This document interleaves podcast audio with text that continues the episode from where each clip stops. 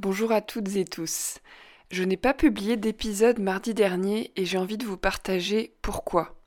Si vous suivez régulièrement le podcast et l'école d'agroécologie voyageuse, vous savez que nous allons clôturer l'école fin juillet. L'énergie dans le projet et l'équipe sont bouleversées par rapport aux trois dernières années où nous étions dans une énergie de croissance. Je ne pensais pas que cela impacterait mon élan pour continuer le podcast, car c'est quelque chose qui me demande peu d'énergie et au contraire qui me nourrit. D'ailleurs, j'avais même décidé pour la nouvelle saison de publier chaque semaine. Et en fait, j'ai été surprise ces derniers jours du manque de motivation que j'avais à faire les montages et à publier les épisodes. J'étais fatiguée, j'ai réalisé que finalement publier chaque semaine est un rythme intense pour un projet bénévole où je réalise que finalement cela devient plus de la quantité que de la qualité, et je me suis mise à produire en intensif plutôt qu'à créer en respectant mon écologie et celle du podcast. Donc finalement, je ne me suis pas forcée, et aujourd'hui l'envie est revenue, et avec elle le souhait d'être authentique avec vous en espérant que cela vous inspire pour vos futurs projets. Je vous préviens toutefois que je ferai une grosse pause cet été pour pouvoir nourrir une version totalement nouvelle du podcast. Je vous parlerai de ça très bientôt. N'hésitez pas à laisser un commentaire pour témoigner de votre intérêt pour le podcast. Cela m'encourage vraiment à continuer. Et maintenant, place à l'épisode.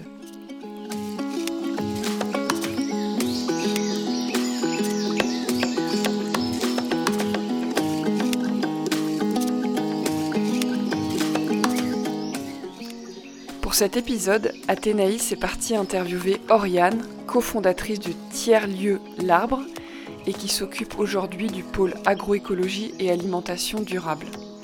L'Arbre est un tiers-lieu agriculturel, écologique et bienveillant, né dans un écosystème agricole, une ferme maraîchère, le Jardin de Demain, et une ferme laitière, le GAEC 2000. Formation, sensibilisation à l'agroécologie, concerts, guinguettes, un festival annuel qui crée beaucoup de liens, des sessions d'intelligence collective pour résoudre les problématiques des maraîchers, des ateliers zéro déchet, de danse ou d'écriture, l'accueil de scolaires, un espace de coworking et co-living, une écolocation et même une épicerie solidaire. En montant l'épisode, je me suis dit que j'avais vraiment envie d'aller vivre dans ce tiers-lieu en Normandie. L'arbre, qui est structuré en branches et qui sont des projets avec son abondance d'offres et de propositions pour tous les types de publics. Cet arbre ressemble vraiment à un grand chêne et ses milliers de feuilles qui captent l'énergie solaire. Cet épisode va vous donner une belle bouffée d'inspiration si vous aspirez à la création d'un lieu collectif connecté à la ferme. Belle écoute et à très bientôt.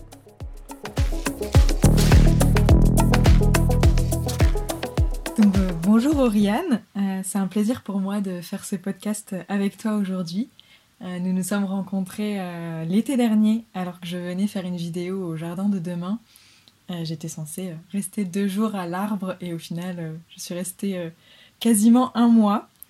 ce lieu et toutes les personnes qui œuvrent dans ce lieu m'ont beaucoup inspiré, dont toi. Et voilà, donc ça me tient vraiment à cœur de, vous mettre en lumière, d'avoir ce temps d'échange avec toi. Euh, l'arbre, c'est un tiers-lieu agriculturel inséré euh, au sein même de la ferme familiale où ton père a un élevage de vaches laitières et ton frère euh, est maraîcher. Donc chacune de vos structures est indépendante et vous œuvrez ensemble dans le sens du vivant avec de fortes synergies entre les unes et les autres. Donc bah, pour commencer, peux-tu te présenter bah, préciser euh, comment tu œuvres euh, au tiers-lieu depuis sa création? Oui, bah, merci déjà Athénaïs euh, pour cette, cet entretien. donc moi c'est Oriane Alewin, je suis de formation ingénieur en agriculture. On, commence souvent par se présenter par sa formation ou en tout cas sa casquette. et moi je suis impliquée à l'arbre depuis les tout débuts. Je fais partie des cofondatrices de l'association. Euh, j'ai bossé un an à l'extérieur euh, sur un, autre projet euh, de tiers-lieu et je suis venue rejoindre le projet de l'arbre en tant que, non pas bénévole, mais cette fois-ci salarié, depuis octobre 2022. Ok. bah, justement, peux-tu revenir un peu sur l'émergence du projet Comment ça vous est venu cette idée Alors c'est un, projet qui était dans les tiroirs, qui s'est réfléchi pendant plusieurs, plusieurs mois et années avant qu'on se dise bon, peut-être que là on en fait, on en fait quelque chose. C'est souvent comme ça, on a besoin de, de rêver long, quelques temps en tout cas avant de, poser les choses et de se lancer. Et pour nous, ça a été pendant le premier confinement. Euh, où euh, bah, avec les copains, en l'occurrence c'était euh, Guillaume mon frère, Victor un ami et Aurélien un autre ami, que bah, tous les week-ends on se retrouvait pour poser les bases de ce beau projet de tiers-lieu parce qu'on avait cette envie commune de, de, faire vivre encore plus notre, notre belle campagne et d'amener des gens à profiter d'une vie culturelle riche et autour de, l'écologie par chez nous. donc voilà, on a posé les bases, un peu les, valeurs, les objectifs clés de l'association ensemble. Et euh, à la suite euh, du confinement, euh, pendant l'été, il y a eu une petite fenêtre d'ouverture où les gens ont eu le droit de ressortir de leur maison. Il y avait quelques événements culturels qui, qui réémergeaient. Et l'année d'avant, avec mon frère, on avait fait une première édition d'un petit festival citoyen. Vraiment à petite échelle sur la ferme pour ouvrir la ferme et, commencer à, donner une vie culturelle au sein de ce lieu. Et donc on a pu, euh, en 15 jours, on a organisé un, petit festival sur le pouce euh, avec euh, des concerts, des ateliers et tout. Et, ça a bien pris, il y a, eu un, beau public. Et à la fin du festival, on a présenté notre projet de, tiers-lieu, l'arbre. En disant bah voilà nous on a posé ces, bases ces envies. Maintenant on va en faire un projet citoyen bien plus large que notre petit collectif de quatre personnes à l'heure actuelle. Donc euh, si ça vous intéresse, euh, rendez-vous dans une semaine, euh, réunion collective, et, puis on est parti quoi. donc là, moi, j'ai pris une semaine de vacances en essayant de ne pas penser à l'idée de qu'il y ait que deux personnes ou 60, je ne savais pas trop. je suis partie en vélo dans le Cotentin, puis quand je suis revenue, hop, je suis arrivée au jardin, et là, il y avait entre 20 et 30 personnes, je sais plus exactement. pas mal de personnes qu'on connaît, c'est pas du tout, quoi. Donc hyper enthousiasmant. Et puis euh, voilà, c'est comme ça que le projet euh, a démarré. Euh, Aurélien, du coup, a commencé à travailler bah, dès le début de l'association. Il a quitté son travail et il a pu pendant deux ans bah, participer vraiment à, 100% à la création du projet. Et après, il y a eu énormément d'implications bénévoles pour, pour créer le tiers-lieu. Et puis maintenant, on est deux, on est deux salariés et une centaine, 120, 120 adhérents à peu près. Ok. Est-ce que tu peux euh, nous repréciser un peu du coup l'écosystème dans lequel s'insère euh, le tiers-lieu? Ouais, complètement. Euh, donc comme tu l'expliquais un peu en mots d'introduction, donc on est juste à côté de la ferme maraîchère du Jardin de Demain, qui est une ferme très diversifiée, maraîchage, agroforesterie, poule pondeuse, voilà, avec de la vente à la ferme, avec un petit magasin qu'on a qui est juste à côté du tiers-lieu d'ailleurs. on est juste aussi à côté de la ferme laitière, euh, de mon papa qui est euh, donc euh, est en vache Primostein et Jersies pour ceux, pour ceux qui connaissent. On est en train de développer aussi un laboratoire de transformation du lait qui va être coporté entre le tiers-lieu, l'association d'arbres et, et, la ferme. voilà, donc c'est des nouvelles perspectives pour la ferme. Et donc le tiers-lieu, bah, on a deux espaces clés que sont l'auberge participative, qu'on appelle aussi le co-living, euh, qui est une auberge du coup de, 15 couchages. On a, euh, on a même un troisième depuis peu. la colocation, il ne faut pas que j'oublie la colocation. Donc, qui est euh, voilà, une, éco-colocation, comme on aime à le dire, qui, est, qui, est, gérée par l'association aussi, qui accueille trois personnes. et on a une salle de spectacle, une capacité d'environ 80 personnes. donc une petite salle de spectacle à la taille, à l'échelle d'un lieu culturel de campagne, disons mais, euh, mais qui vit euh, énormément et qui a été euh, éco-rénovée. En fait, c'est une ancienne grange. donc, c'est à l'issue de beaucoup, beaucoup de chantiers participatifs où, où tout le monde a mis la main à la pâte qu'on a pu donner vie à, ce lieu aussi. Mm. Ok, trop chouette. Bah, ouais, pour toi, quelle est la mission du tiers-lieu? À quoi, à quoi contribue ce tiers-lieu? Ouais, euh, il y, a, plusieurs missions différentes. Euh, déjà, un peu le, cadre de valeur qui est essentiel pour nous, euh, c'est l'écologie, prendre soin du vivant, prendre soin de l'humain, donc le partage et la bienveillance. Ça, c'est vraiment un peu les bases. Et bah, forcément l'agriculture, parce que c'est vraiment le lieu est vraiment empreint de ça avec les deux fermes. et la culture, mais ça, c'est venu plus après. Et, euh, et après, l'autre raison d'être pour moi euh, du, du tiers-lieu, et j'ai presque envie de dire des tiers-lieux, en tout cas j'aimerais bien que ça le soit, que ce soit un peu quelque chose qui soit dans tous les tiers-lieux, euh, c'est remettre les citoyens au cœur des, projets, des projets de territoire, parce que pour moi le tiers-lieu c'est un projet de territoire aussi, et c'est vraiment un lieu qui est fait par et pour les citoyens, mmh. quoi. Et on reviendra peut-être là-dessus, mais sur notre gouvernance, on, enfin, on, on travaille chaque jour en fait à à aussi euh, mettre, euh, enfin créer ces espaces où, les gens, les citoyens peuvent s'exprimer. Et je trouve qu'on c'est quelque chose qui, qui, manque dans notre monde euh, mm. actuel, d'espace d'expression. Mm. Peux-tu nous détailler un petit peu les différentes activités qu'il y a sur le tiers-lieu? Il y en a beaucoup. Ouais, il y en a beaucoup. ça ça fuse. ouais. C'est très riche. bah, côté plus activité culturelle, disons, euh, donc on peut avoir euh, des concerts, des ateliers, du théâtre, euh, plein de spectacles. là, on a eu du coup la, branche programmation qui est le groupe, de, le, groupe de citoyens qui, qui s'occupe de la programmation, parce que notre, notre programmation elle est vraiment faite par des bénévoles enfin, choisi par des bénévoles qui euh, nous ont proposé une programmation là, pour le printemps qui est hyper riche, hyper diversifiée, où on va aussi bien pouvoir euh, écouter du chant lyrique euh, que du jazz chansigné ou du théâtre pour les à partir de 6 ans. Enfin voilà, il y a. Mm. on a aussi réussi à avoir une première un peu tête d'affiche nationale, Gaël Fort. donc voilà, côté culturel, on, on a tous ces aspects-là. on a aussi un public qui est vers les scolaires. On accueille beaucoup d'écoles sur les fermes pour bah, justement à culturer les plus jeunes à, ce monde de l'agriculture et euh, les ramener, faire du lien entre, entre ce qu'ils mangent euh, dans leur assiette et comment ça se passe euh, en amont, quoi. Et leur donner le goût de ça, et voilà. dans la partie enfants aussi, on a un club tous les mercredis qui est un club de la nature en quelque sorte, qui s'appelle Les Graines de Demain, pour une quinzaine d'enfants. on va aussi maintenant dans les collèges et lycées faire de la prévention, enfin de la prévention, de la sensibilisation autour des enjeux climat essentiellement et euh, autour de l'agroécologie aussi. Euh, voilà, après on a des chantiers participatifs, par exemple cet après-midi, bah, d'ailleurs les copains ils sont déjà, je leur fais faux bon exceptionnellement pour discuter. ils sont en train de faire un, chantier, ils et elles sont en train de faire un chantier terre-chambre pour l'éco-rénovation du, du, prochain magasin de la ferme. voilà. Et euh, donc voilà, beaucoup de chantiers participatifs aussi. Et puis en fin de compte, euh, vraiment le lieu peut euh, accueillir des activités en fonction de ce qui émerge aussi des envies des uns des unes des autres. Quoi. ça a été l'exemple par exemple de, de, la friperie. On a créé une friperie éphémère parce qu'il y avait une bénévole qui, est, qui, était à fond sur cette idée. Et puis on a réussi à être 5-6. Et en fait, c'est vraiment ça le projet aussi, de se dire, bah t'as une idée, elle est dans le cadre de valeurs de l'assaut, idéalement autour de l'écologie et du partage et tout, bah vas-y, on voit si on peut pas le faire ensemble et, on t'accompagne là-dedans, quoi. c'est vraiment un truc qui est essentiel. Et euh, avec mon arrivée, on a aussi, euh, mon arrivée en, tant que salarié en tout cas, euh, dans l'association, on développe aussi plus d'activités autour de l'agriculture.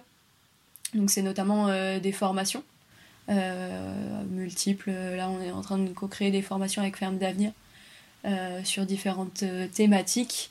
Euh, et en lien avec les fermes quoi on essaie toujours de rester connecté à ce côté très très euh, terrain et les fermes sont souvent euh, beaucoup sollicitées pour mmh. accueillir des stagiaires pour accueillir des formations etc et nous enfin en tout cas moi je me positionne un peu en position de facilitatrice quoi, mmh. pour pour permettre ces échanges et en même temps de permettre de continuer à, à faire le métier des fermes qui est, qui est de produire de la nourriture saine pour tout le monde quoi. Mmh c'est riche tout ce qui se passe. Et euh, ouais, pour avoir pu expérimenter euh, l'été dernier euh, ce que c'était l'arbre, c'est vraiment chouette de voir chacun et chacune, que chacun et chacune puisse prendre sa place, proposer ses idées. En termes d'activité, t'as l'impression de... que, que j'ai un peu décrit. Ouais. Je sais pas toi ce qui t'a marqué le plus quand t'étais venue. bah, j'ai pu bien contribuer aux guinguettes. Ouais. Je sais plus si c'était une ou deux fois par semaine. Une fois les mardis. ouais. les mardis. Et c'était vraiment un espace de joie pour moi de, bah, de préparer un repas avec euh, des produits qui viennent directement de, bah, des deux fermes, enfin les légumes euh, juste à côté, le lait aussi quand besoin. Enfin, je trouvais ça vraiment magique et, euh, et que oui, créer ces espaces de convivialité autour de, de bonne nourriture et, et souvent c'était des petits concerts quand j'étais là. moi, ça m'a vraiment procuré énormément de joie et voir la joie sur le visage de tout le monde, de venir passer un moment hyper chouette tous ensemble. Enfin, ça m'a beaucoup nourri l'année dernière. Ouais. donc, ouais, comme tu nous l'expliques, c'est vraiment un projet collectif et fait par et pour les citoyens et citoyennes. Pour toi, quels sont un peu les ingrédients justement à l'émergence et au fonctionnement d'un tel lieu, euh, d'un tel lieu collectif quoi Ouais. Euh, c'est là que je me rends compte aussi que quand on décrit l'arbre en 5 minutes, t'as l'impression que tout est facile, hyper, euh, on claque des doigts et hop, on est une bonne bande de, de joyeux lurons à monter un projet comme ça. Euh, en fait, c'est quand même assez complexe. Hein. et, et, et, je suis attachée aussi à montrer cette, cette complexité dans ces projets-là. nous, les, les vrais facteurs qui, qui nous ont aidés, qui nous aident encore énormément, bah, c'est quand même vraiment les fermes, quoi. Parce que par exemple euh, bah, rénover une grange euh, quand euh, t'as pas le matériel bah nous enfin on a quand même beaucoup de potentiel à proximité quoi. Mm. on peut amener un godet de cailloux en 5 minutes parce que voilà voilà. C'est hyper facile quoi. ouais, alors ça ça vraiment ça fait partie des trucs qui vraiment nous ont aidé à, créer le lieu. Bon ça c'était un peu pratico-pratique mais c'est quand même essentiel. On avait déjà un lieu aussi enfin on avait euh, du coup, le corps de ferme euh, qu'on loue, euh, bah, on n'a pas eu vraiment à le chercher. Enfin, on, savait déjà que c'était là que ça allait se passer. Et ça, c'est hyper facilitant. Et après, une fois que tu as ça, bah, le, le, le, vrai enjeu et le truc le plus dur, c'est de, de créer le collectif. Et puis, on n'a jamais gagné là-dessus. tu ne vais pas prétendre que ça y est, on a un collectif hyper solide qui sera toujours présent et que les gens sont toujours motivés par l'assaut. Mais, mais oui, nous, c'était vraiment réussir à fédérer euh, et, justement réussir à créer cet espace pour que chacun euh, puisse euh, prendre part. et donc ça, ça a beaucoup passé par la gouvernance. donc en fait, dans les premiers mois de vie de l'association, on avait un groupe de bénévoles qui se retrouvaient une fois tous les 15 jours. En plus, c'était au moment du confinement, donc on était tout le temps en visio et tout. Il fallait quand même être motivé pour parler gouvernance pendant une heure et demie à chaque coup en visio. Et je t'assure que c'est les réunions les plus. Euh, enfin, vraiment, je les ai trouvées hyper enrichissantes. Tout le monde était à fond et c'était vraiment trop chouette. Et donc, c'est collectivement déjà qu'on a posé les bases de notre gouvernance qui est vraiment le plus partagé possible, en tout cas. Et je me souviens des débats et il y avait certains bénévoles qui étaient en mode ce truc là moi j'y crois pas du tout il faut un président et une mmh. secrétaire mais tout mais même ceux qui y croyaient pas forcément à, cette idée de d'horizontalité euh, disaient bah allez-y enfin de toute façon on est c'est un lieu test donc mmh. euh, autant autant le tester quoi et donc c'est comme ça qu'on a développé, euh, donc nous, l'organe un peu de direction en quelque sorte, qui s'appelle la direction collégiale volontaire. Et donc dans notre direction collégiale volontaire, tout est à peu près dans le nom, mais quand tu l'entends, tu le comprends pas. c'est que bah, n'importe quel adhérent de l'association peut être dans la direction. Et donc c'est hyper ouvert, et après, une fois que tu es dans la direction, bah, elle a un cadre d'action qui est euh, aussi assez limité, c'est de vérifier que toutes les activités correspondent aux valeurs, que ça se marche pas sur les pieds en termes de, de programme, enfin de calendrier, et que économiquement on s'en sort bien. Et ça c'est pas une mince affaire non plus. voilà. Et, euh, et, donc à l'heure actuelle, on est 8 ou, 8 ou 9 je crois dans la DCV. Ça varie un peu en fonction euh, des... Parce que c'est aussi une, une, tâche qui est un peu prenante quand même. Mm. On se rencontre une fois par mois pendant une heure et demie, deux heures à peu près des réunions quoi. Et euh, donc ça, c'était un peu notre base, de dire, ok, la direction, elle est, ouverte, quoi. Et après, bon, on a notre cadre de, de valeurs, d'action qui, qui sécurise les choses et tout. Et après, on fonctionne dans ce qu'on appelle des branches. Donc, euh, c'était pour euh, euh, couper l'herbe sous le pied au terme de commission où il y en a qui enfin il y en a qui sont déjà impliqués dans le monde associatif et qui en peuvent plus mmh. d'entendre ce genre de mais en gros c'est des groupes projets quoi. Des groupes thématiques où euh, on a la branche euh, programmation culturelle la branche festival. J'ai même pas parlé du festival tout à l'heure. Alors que c'est quand même l'événement fédérateur de de l'assaut aussi quand même entre autres. Donc voilà la branche bâtisseur qui va s'occuper bâtisseur et bâtisseuse qui va s'occuper plus de la partie sur les travaux et donc chaque branche a quand même son autonomie pour euh, gérer les projets, avancer et tout. Et la DCV, la direction collégiale, euh, bah, s'assure que tout ça reste cohérent et qu'on fait du lien et, et qu'on reste aussi, qu'on communique bien auprès des bénévoles parce qu'en fin de compte, on a un écosystème qui est assez complexe. quoi. Mm. Et, euh, et c'est trop chouette d'avoir dans cette DCV aussi bien des personnes qui sont là bah, tous les jours. Par exemple, il y a les salariés, il y a les gens de. Il y a, oui, une partie des, des, des agris, des fermes. à côté. Euh, il y a aussi d'autres bénévoles qui sont quasiment pas là, qui viennent que pour la DCV même. Et, mm. et du coup, ça nous, oblige toujours à faire ces efforts de dialogue, de débat et de communication efficace pour s'assurer qu'on perd personne dans le navire, quoi. Et, et c'est aussi ça qui fait qu'on arrive à faire en sorte que ce projet ce soit une maison commune. Alors en plus on a la chance d'avoir une vraie maison qui est commune, donc c'est c'est le niveau du dessus. Mais euh, enfin ça facilite en tout cas ça je veux dire. Non mais voilà c'est l'importance de oui c'est ça que je voulais dire de, de créer du nous et de pas euh, trop personnifier euh, les projets aussi. Enfin c'est en fait l'enjeu pour moi aussi dans ce genre de projet collectif c'est de mettre en lumière chaque talent, hmm. toutes les savoir-faire, toutes les petites pépites que chaque personne va t'amener euh, dans le projet. Euh, mais sans qu'il y ait jamais quelqu'un qui dise euh, bah l'arbre par exemple c'est Aurélien ou Auriane parce qu'il est son salarié ou non en fait l'arbre c'est tout le monde hmm. et ça à la limite bah c'est plus à nous côté équipe salariée de toujours essayer de remettre du nous quoi et de bien formuler nos phrases pour montrer que c'est une équipe et, et euh, par exemple, dans le mail de la semaine, on est toujours en train de remercier euh, Didier, Inès, qui a mis un coup de main pour ci, pour ça. Et, parce qu'on sait que c'est précieux, quoi, de mettre en, enfin, en tout cas, à mes yeux, c'est, vraiment un truc qui, qui fait qu'on arrive à, avancer et que même quand il y a des difficultés, euh, on n'oublie pas que bah, de remercier des coups de main et de, et de on est ensemble dans, dans cette mmh. aventure, quoi.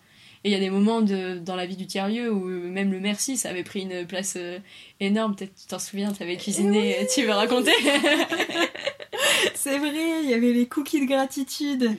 C'est toi qui les avais cuisinés, les premiers ouais, Du coup, j'avais fait les cookies et chaque fois que quelqu'un prenait un cookie pour le manger, euh, la, enfin, la personne déposait une gratitude, euh, enfin, ou exprimait une gratitude à une autre personne qui était présente.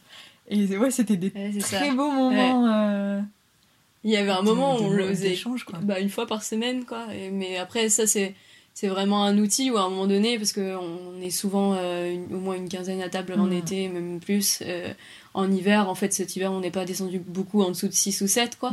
Donc on est vachement dans cette vie collective. Il y a aussi des bénévoles qui peuvent venir manger de temps en temps et tout.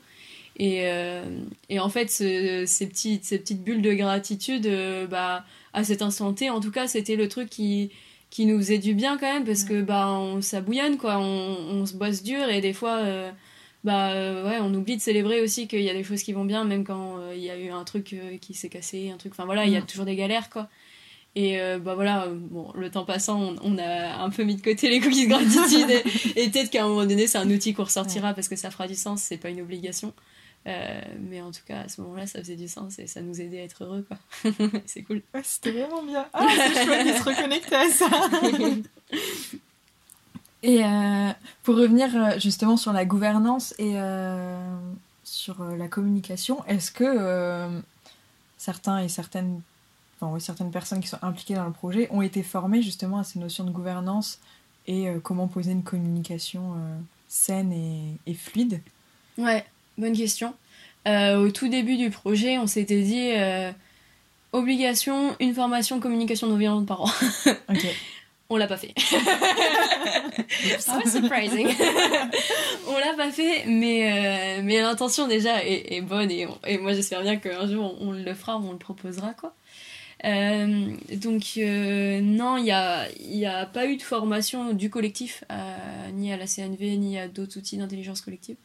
Euh, mais euh, moi, au début de la création du projet, c'est un truc où euh, j'ai senti que ça, ça m'appelait un peu. Enfin, genre, il, il fallait vraiment.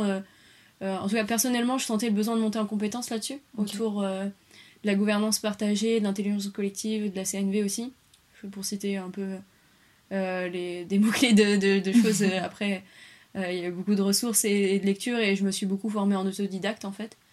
Euh, j'aimerais bien suivre une formation un jour, mais en fait, euh, je me rends compte aussi que un des trucs les plus efficaces, c'est euh, de lire et lire des ressources quand même. Tomber sur les bonnes. Maintenant, si vous voulez des ressources d'intelligence collective, je vous envoie ça. Ah bah mais, mais ouais, quand même se former autant que possible par soi-même. Et après, le collectif te fait ton apprentissage, hein, clairement. ah bon donc, donc, moi, je suis hyper heureuse de m'être formée en autodidacte à ça à l'époque parce que ça m'a tellement aider et, et euh, vraiment euh, ouais, ouais c'est vraiment des outils qui tous les jours euh, me servent et petit à petit en fait au début tu as la vision j'apprends le l'outil la technique je comprends les concepts Et peut-être à la limite, j'ai un usage un peu dogmatique du truc, quoi. Je l'ai vécu notamment sur la communication non violente où je pense qu'au début c'était insupportable de m'entendre parler en CNV.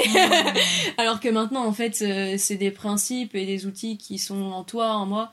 Et, et après, quand il y a des situations complexes, de conflits et tout, euh, là, je vais me reconnecter à me dire, ok, observation, sentiment, besoin. des trucs où tu euh, accroche-toi, ça va le faire pour gérer la tension et, et la complexité de la situation collective, quoi. Euh, J'aimerais bien qu'on soit plus nombreux à être euh, un peu formés à ça. Mm. Euh, parce, que, parce que du coup, c'est quand même toujours plus intéressant de porter à plusieurs cette casquette-là. Mais petit à petit, je me rends compte qu'en fin de compte, sans forcément que les autres se forment, en fait, par mimétisme, euh, en fait, c'est quelque chose qui s'aime quand même. Et euh, je l'ai vu notamment sur euh, des un peu des gestions un peu complexes avec certains bénévoles et tout où moi j'étais beaucoup à, gérer ça et tout et ça me fatiguait et je sentais que j'avais plus forcément l'énergie et l'empathie pour le faire avec telle personne parce que ça faisait des mois et des mois en gros et euh, bah, d'autres bénévoles qui ont pris le relais pour moi, enfin, compris pas pour moi en fait, enfin, compris le relais tout court euh, pendant plusieurs semaines. Et puis euh, voilà, on s'est relayé là-dessus et ils l'ont aussi bien fait que, que quelqu'un qui est formé. Enfin voilà, il n'y avait pas de souci. donc je me rends compte que ça essaime beaucoup par mimétisme et en fait aussi pendant tous les temps forts de l'assaut, une fois par trimestre, on a ce qu'on appelle le temps de cohésion où on essaie de d'acculturer tout le monde à ça aussi un peu quoi de manière euh, pas, pas, forcément directe, tu vois, on fait pas un cours de CNV ou quoi que ce soit, mm. mais on commence toujours par un petit jeu d'expression, euh, on essaie de, de vraiment mettre des petits, des petits outils comme ça, des petites clés autour de la communication, les gestes de communication, des mm. choses comme ça. On essaie de le faire un peu avec tous les publics, même quand on est euh, auprès des scolaires, on utilise vachement ça et tout, et sans en mettre des surcouches, mais essayer de de voir s'il y a des petits outils comme ça de, de, gestion de groupe qui, qui peuvent être intéressants et, et moi, je trouve que ça fait du sens et qu'il faut juste jamais être trop euh, dogmatique euh, là-dessus, quoi. Pareil sur la gouvernance partagée, c'est plein d'outils et en fin de compte, euh, dans le collectif de la création de la gouvernance, donc moi j'étais dans ce groupe qui travaillait là-dessus et j'étais la seule à être vraiment enfin on était peut-être un ou deux mais dans l'ensemble personne n'était trop acculturé à la sociocratie ou des trucs comme ça et en fait à travers les discussions c'est des modes de fonctionnement où c'est venu assez spontanément quoi ah. Comme quoi, euh, enfin, c'est un truc dans la discussion, le débat, c'est pas hyper sorcier en fait de tendre vers une gouvernance. Enfin, si, c'est complexe à mettre en place, je dis pas. Mais en fait, euh, c'est pas. Euh, il faut pas bac plus 5 pour avoir eu l'idée, quoi. et, et donc voilà, je pense que c'est intéressant de se former. Si vous avez l'occasion, n'hésitez pas à le faire et tout. Après, en vrai, la vie du collectif t'amène à, à l'apprendre. Et il faut toujours être humble là-dessus. Mm. Euh, des situations euh, plus complexes de conflits et tout, tous les projets en ont. Euh, c'est pas parce que tu t'en es sorti pendant des années que, que tu vas t'en sortir demain. mais je pense que par contre, ça s'apprend vraiment. Et ça, j'y pense notamment bah, sur les, les, fermes, où on voit beaucoup de fermes collectives qui se cassent la gueule à cause de facteurs humains, quoi, en gros. Quoi. Et justement, moi, dans cette réflexion-là, je suis en train d'essayer de travailler sur la création d'une formation à l'intelligence collective et à la communication euh, saine pour des, porteurs de projets en agriculture. Parce que en fait je pense que on aurait dû l'apprendre à l'école déjà tous ces trucs là euh, et que et qu'en vrai ça, ça s'apprend vraiment en fait. Mm. c'est pas juste un truc que t'as plus dans les gènes ou quoi. C'est pas parce que t'es une nana que forcément tu vas réussir à gérer le conflit et pas les mecs ou des trucs comme ça tu vois aussi. Donc déjà reformer tout le monde. Tout le monde est un peu des bases là-dessus et, et ouais je crois beaucoup du coup notamment à cette formation qu'on est en train de développer parce que moi j'ai vu l'utilité sur notre projet et je continue à croire que, que c'est utile. Et... Ouais. je crois que je suis partie loin de ta question. Très bien. oui, tu parlais de formation, vous, êtes, euh, enfin, vous développez pas mal de, de formats. Enfin, là, tu me parles de l'intelligence collective. Il y a, bah, en janvier, vous avez aussi fait une, euh, formation, tiers-lieu. Formation mm. tiers-lieu. Là, tu veux développer des formations plus autour de l'agriculture aussi. Ouais. Toi, qu'est-ce qui t'anime euh, dans la formation? Euh, bah, Je pense euh, l'échange, vraiment. En fait, moi, j'ai une, philosophie un peu perso autour de la formation qui est que j'ai l'impression qu'on a quand même beaucoup de ressources déjà en nous, mais qu'il faut un peu les révéler. Hmm. Ou que des fois, en fait, les gens qui viennent en formation sur un sujet, ils ont déjà plein de connaissances, mais ils ont besoin de le voir et de, le, de, tâter le terrain pour se dire, ok, ça, c'est une pratique. bon, ils ont l'air de le faire et que ça a l'air de fonctionner dans cette ferme-là, je vais le ramener chez moi et petit à petit à une échelle raisonnable pour pas mettre en péril mon système, notamment économique, hein, parce qu'on n'a pas trop parlé de ça, mais il y a toujours des enjeux autour de, de, trouver un équilibre économique dans, aussi bien dans les fermes que dans les tiers-lieux, quoi. Euh, donc ouais, je pense que c'est beaucoup ce côté euh, SMH et empouvoirment. Je reviens peut-être tout le temps un peu aux mêmes idées, mais, mais euh, aujourd'hui, on peut un peu tout apprendre n'importe où, sur Internet et tout, quoi. La question, c'est qui est-ce qui va t'accompagner dans ton apprentissage pour que vraiment tu embody, tu, tu le fais, tu l'as en toi et tu arrives à en faire un projet concret et tu te lances, quoi. Donc c'est vraiment ça que, que je soutiens plus dans la partie formation. Après, il y a toujours du contenu à apprendre, bien sûr. Hein. C'est pas pour dénigrer le côté contenu à transmettre, bien sûr. Mais, euh, mais j'essaie en tout cas de. En tout cas, c'est vraiment la plus-value que je vois. Euh, par exemple, moi, sur mon travail de création de formation, euh, je suis une experte en rien, c'est le concept d'un ingénieur. Enfin, en tout cas, un ingénieur, agronome. Je connais un peu tout, je suis capable d'à peu près comprendre tout, quoi. Mais, mais je suis pas une experte pour transmettre sur un sujet hyper précis, quoi.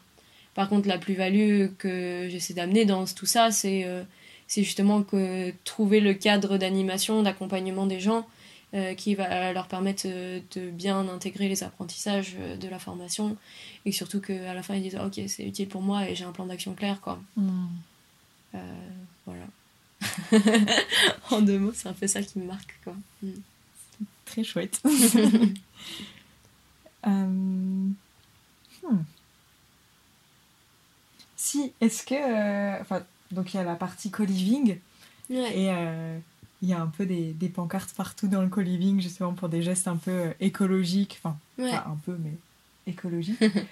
est-ce que. Euh, je sais est-ce que tu as des petites anecdotes à nous raconter par rapport à ça, de co-livers qui peuvent arriver et être assez surpris ou.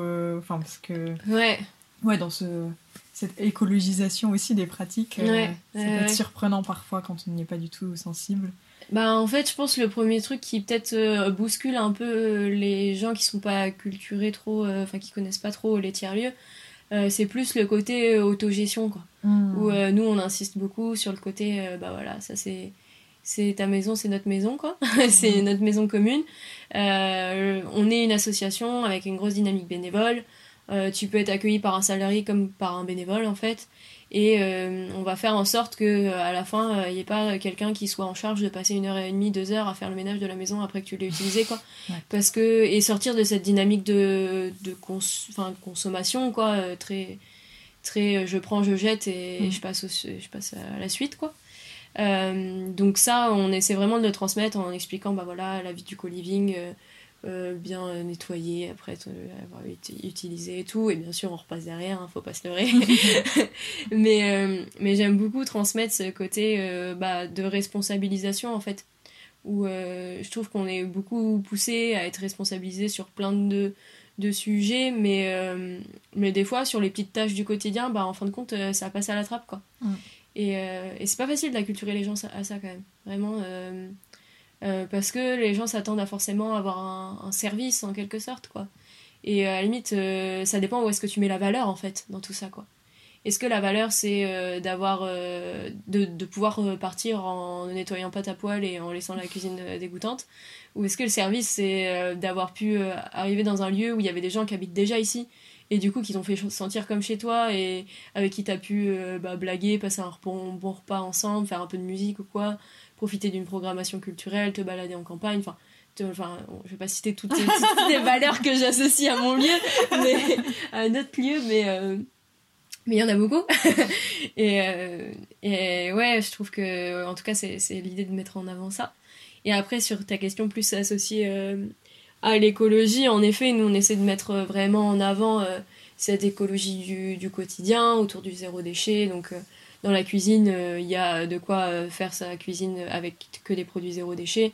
Donc en vrac, euh, toute la nourriture en vrac, le riz, les pâtes, etc. On a les légumes du jardin, le lait de la ferme d'à côté. Donc vraiment, les œufs, tu peux te nourrir en 100% local. nous, on... Enfin 100% local. le riz vient de Camargue. on n'est pas, pas tout à 30 km quand même, hein. faut, pas, faut pas se leurrer quoi. Et après, euh, il y a ce truc de tu peux aussi faire les repas avec le collectif, en fait. Euh, en fait, nous, le midi, on est toujours l'équipe du jardin et l'équipe du tiers-lieu à, manger ensemble. Donc, 6 à 7 personnes minimum et jusqu'à 15 à l'autre saison, quoi. Et on a des, des tours aussi de cuisine. Euh, donc ça, je trouve ça trop chouette parce qu'on a beaucoup de stagiaires qui viennent et ils se retrouvent à bon bah voilà, c'est ton tour de cuisine, tu dois faire à manger pour 20 personnes, 15-20 personnes, dans 15 personnes peut-être. Euh, et bien sûr, on les lâche pas tout seul la première fois pour éviter les crises cardiaques. Mais euh, en fin de compte, on se reconnecte aussi à des savoir-faire euh, essentiels, quoi, de mm. savoir faire à manger pour 10-15. Bah forcément, au début, c'est pas évident, mais on le fait en duo et voilà, ça tourne. Et, et c'est trop chouette parce que, en fait, il y a beaucoup de personnes qui arrivent quand même dans les lieux et qui savent qui se sont déconnectés de tout ce qui est la cuisine de base, quoi, qui ont l'impression que c'est hyper complexe et tout, et euh, qui nous voient faire à manger pour 15 ans une heure, quoi, en une heure et demie, et, et, ça, c'est. On, les, on essaie de les intégrer à ça. Après, euh, ça reste un logement où ils peuvent aussi euh, choisir de, de consommer comme ils veulent, et il y a aussi ce, ce, truc qui, moi, me marque toujours un peu de. Bah, bien sûr qu'ils peuvent amener leur nourriture et tout, et des fois tu te retrouves avec de la nourriture hyper industrielle et, et à côté, on a fait un, un plat et puis c'est trop bon qui sent hyper fort. Et et euh, et t'as le, le, le, poisson pané qui, qui grille dans la poêle à côté, quoi. et, et, avec le panneau qui explique. Et qui fait... Mais bon, c'est le jeu, il faut, faut essayer de le prendre avec légèreté et te dire que de toute façon. Euh, toute façon, moi je considère que c'est un peu un combat perdu, mais euh, quand je fais pour la beauté du geste, parce que c'est et, et, parce que parce qu'en fait c'est le bonheur aussi d'être cohérent. En tout cas pour moi c'est un, un, grand bonheur de réussir à être euh, cohérent essayer au maximum d'être cohérente dans, dans le quotidien. Et puis euh, ouais j'espère qu'on arrive à s'aimer et tout. Après c'est vrai qu'il y a ce contraste où bah on arrive toujours à accueillir des publics qui sont pas du tout forcément euh, acculturés à, à l'écologie, enfin qui, qui connaissent pas, enfin même si franchement aujourd'hui on, nous balance tellement de messages là-dessus que mm. ça commence à rentrer quoi, les gens sont jamais à 0-0 quoi. Euh, et ouais, des fois, des fois le, le, contraste est fort, mais il est intéressant et c'est aussi notre devoir de toujours rester connecté euh, et de pas. Euh, enfin, en tout cas, c'est pas notre projet de construire un petit oasis fermé dans un coin quoi. Euh, même si quand il croit dur comme fer, euh, bah, et que tu as trop envie de transmettre euh, cette bonne nourriture, ces, ces pratiques que tu as l'impression qu'ils sont saines pour la terre et pour l'humain, bah, c'est sûr que c'est toujours un peu frustrant de dire qu'en vrai, les supermarchés, ils ont gagné la guerre il y a 40 ans, quoi. Et... concrètement, quoi. Et ouais, c'est un peu ça la réalité quand même. Hein. Mais, mais bon, en même temps, bah, franchement, ça donne des bonnes raisons de se lever le matin quand même, ces projets comme ça. Et, et moi, c'est comme ça que je suis arrivée à ça, quoi. du désespoir de putain, on est tellement dans la merde à euh, en fait, on peut construire des projets où euh, ça vaut vraiment le coup et ça donne une, un autre goût euh, dans la vie, quoi, d'avoir des projets collectifs qui plus est, mais qui font sens et qui te donnent envie de, de créer, d'imaginer chaque jour. Hmm. Petit envolée lyrique. Oh là là, c'était gratuit.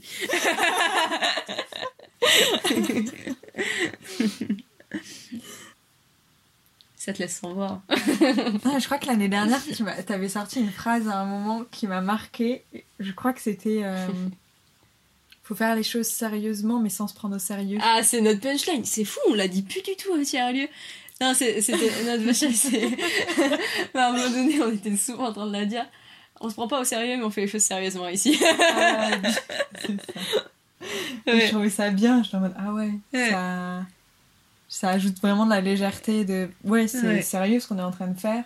Et en même temps euh, ça va quoi, Ouais, ouais, on fait dans la joie quoi. Bah faut pas oublier parce qu'en même temps c'est des projets où en vrai euh, nous on est au-delà de, la notion de travail et de métier quoi. Mm. on compte pas forcément nos heures et on on essaie toujours de se préserver et on, on, a appris à faire attention les uns aux unes aux autres quoi pour pas se griller euh, dans ce dans ces dans ce travail hyper passion et même au côté bénévole pour toujours que ça reste une fête en fait de mm. travailler ensemble et tout. Euh, euh, et, mais il y a quand même besoin de sérieux et derrière, bah, si on s'en sort, c'est aussi parce qu'on a réussi à, à, trouver un équilibre économique à nos activités qui fait qu'on on, arrive à être rentable. Et bah voilà, on, est quand même dans un monde euh, capitaliste économique quoi où bah, si on n'avait pas le gîte si on pouvait pas accueillir aussi des touristes des choses comme ça bah on pourrait pas faire tout, tout ce qui est la partie qui rapporte pas d'argent type de la culture quoi type des concerts et tout quoi on est aussi soutenu euh, par, euh, par les pouvoirs publics, euh, notamment sur les actions culturelles, parce que, bah, en même temps, je trouve ça légitime, parce que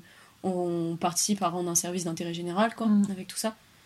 mais ouais, cette phrase marquante, en tout cas, elle est toujours un, peu rigolote mais ça fait partie de nos petits mantras là, de bon allez on se met au boulot on garde le sourire mais en temps ouais bref il y, a un peu de tout quoi ça vient de notre philosophie et tu parlais de fête on va peut-être parler un petit peu du festival quand même qui est un gros gros morceau un gros événement de l'année, quoi. Ouais, ça fait partie de nos événements. Euh, enfin, en vrai, tout, tout événement est, est, important, mais euh, le festival, c'est quand même euh, un moment important encore plus parce que c'est vraiment le, le côté. C'est un peu la fête des bénévoles quand même. Mmh. Alors, clairement, c'est pas que un événement pour les bénévoles, mais on est facile 30-35 bénévoles à, à vraiment beaucoup œuvrer le jour J, quoi, sur la logistique et tout. Et après, on accueille 800 à 900 personnes euh, sur deux jours, deux jours et demi. Euh, et, euh, et c'est hyper fédérateur, hyper grand public, famille. Enfin, on essaie d'en faire un événement accessible et en même temps qui ouvre un champ des possibles, des nouvelles thématiques pour les gens, quoi.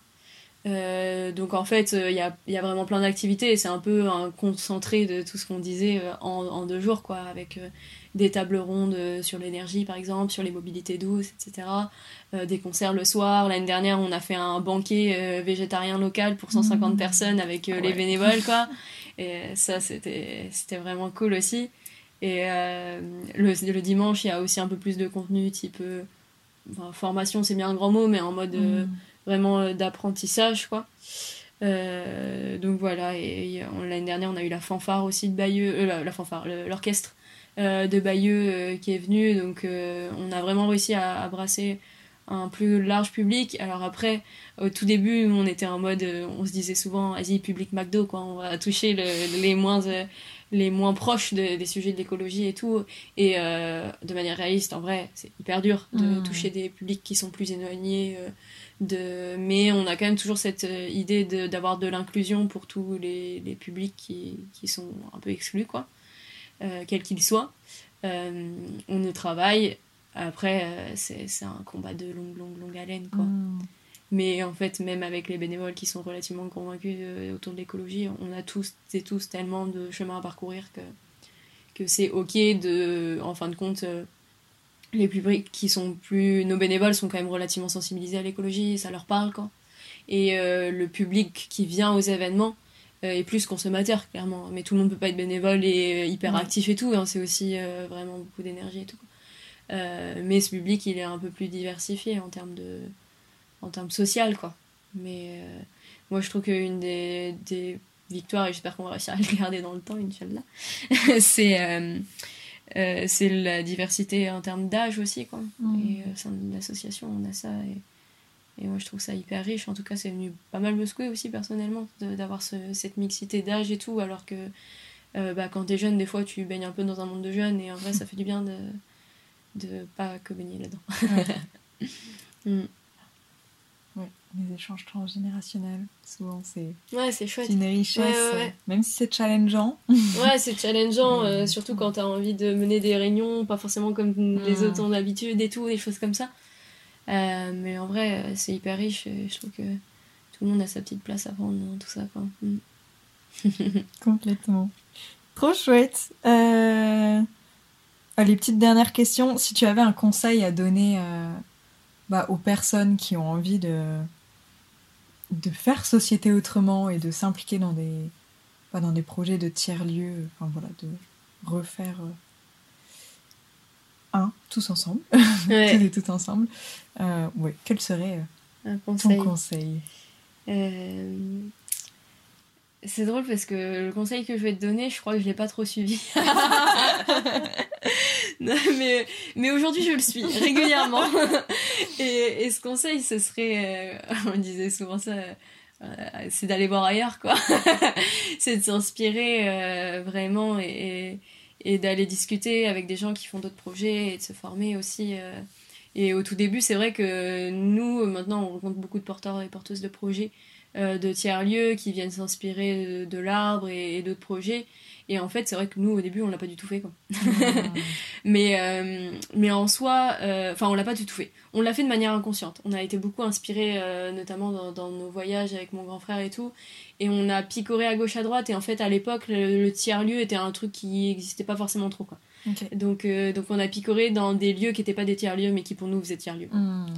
Et, et, ça, et ça, au final, on, l'a quand même fait. Donc, vraiment, ouais, aller voir ailleurs, c'est quelque chose qui, qui me parle pas mal. Et après, euh, après rester, rester ouvert à, ouais, à ce côté. Euh, je pense que le, défi de la création de tiers-lieux ou de projets collectifs comme ça, euh, à l'échelle individuelle comme collective, c'est d'y croire, quoi. C'est vraiment ce côté empouvoirment et, et, et nous, enfin moi j'essaie en tout cas d'insister beaucoup là-dessus, à, à, vraiment remettre entre les mains des, des, citoyens et des gens avec qui tu échanges euh, la capacité de faire quoi. Alors c'est toujours hmm. important de mettre un cadre et tout pour pas que ça parte complètement en cacahuète et que toi tu t'y retrouves plus ou que même tout le groupe ne s'y retrouve plus. Il faut quand même donner des lignes directrices qu'on construit collectivement euh, autant que possible quoi. Mais ne pas avoir peur euh, de, de, laisser les gens faire et surtout de les inviter à faire et à faire quoi. Et je pense que bah, malheureusement, c'est peut-être un défaut qu'on voit dans pas mal de tiers-lieux. Et en vrai, même nous, on, doit y travailler et faire un effort conscient chaque jour, quoi, de se dire, vas-y, on va chercher telle personne, je suis sûre qu'il y a une petite compétence là, un petit truc, et il faut qu'ils fassent, et il faut qu'ils n'hésitent pas, quoi, et que c'est mmh. vraiment... Euh, et des fois, ça fait peur, en fait, de, quand on est au cœur des projets, de, de laisser, en quelque part, les, autres euh, agir autant sur le projet... Euh, parce que c'est ton bébé, mais en fait, ton bébé, si tu le partages pas, il sert à rien. Donc, soit, soit tu acceptes de le partager et d'en faire un commun, soit de toute façon, tu vas le perdre. Donc, vraiment un effort là-dessus à faire. Et donc là, on est au deuxième conseil, je vais t'en faire trois. Allez, c'est parti. je, suis trop bavarde. Hein. Ça, c'est. Non, un dernier conseil, mais je pense que j'en ai déjà parlé, c'est le côté euh, lire et, se former, quoi. Moi, notamment euh, dans les lectures, bah, j'ai parlé de la CNV, des choses comme ça. Ça, c'est des choses euh, où vraiment la communication non violente ou, ou d'autres lectures inspirantes autour du faire ensemble et de l'intelligence collective que, que je trouve essentiel parce que c'est quand même un peu des, euh, des sources d'inspiration. Et puis ça me rapproche aussi à un truc qu'on avait travaillé ensemble d'ailleurs l'été dernier qui était de d'écrire et de réfléchir, essayer d'avoir une vision méta sur ce que tu es en train de vivre mm. dans le collectif. quoi. Essayer de prendre du recul, presque un peu, euh, bon ça sonne très ingé, euh, barbant, mais essayer de conceptualiser ce que tu es en train de vivre. quoi de voir quelle dynamique de, de, pouvoir ou d'empouvoirment mmh. tu es en train de créer essayer de temps en temps prendre du recul parce que c'est aussi des, des, projets qui peuvent vite faire paniquer parce que pour, euh, pour un petit collectif, c'est quand même des gros trucs quoi. Euh, donc ouvrir des bouquins et prendre le temps de prendre un crayon aussi de temps en temps. Et on le fait jamais assez. Merci beaucoup pour ces conseils. Est-ce que tu aurais une ou deux ressources à nous partager, euh, justement, comme tu dis? Ah, Encore d'autres? Bah, Deux livres qui, toi, t'ont beaucoup, enfin, qui t'ont accompagné dans tes cheminements et dans tes réflexions. Ouais. Ok. Livre ou autre, d'ailleurs bah, Je citerai une, très belle source d'inspiration pour ma part, c'est Essie euh, alors le titre est très long, mais, mais j'ai le début, et si, point d'interrogation, de Rob Hopkins, euh, qui est réinterroge la, euh, la, place de, de l'imagination et des imaginaires mm. dans nos sociétés, et qui a ce côté vraiment avec des apports scientifiques hyper poussés sur ces notions d'imaginaire et de créativité, et en même temps des exemples très concrets que j'ai trouvé vraiment... J'adore ce bouquin, hyper marquant. et un deuxième bouquin Il y en a tellement. Euh, ouais, je crois que franchement, le bouquin de Marshall Rosenberg, euh, les murs sont.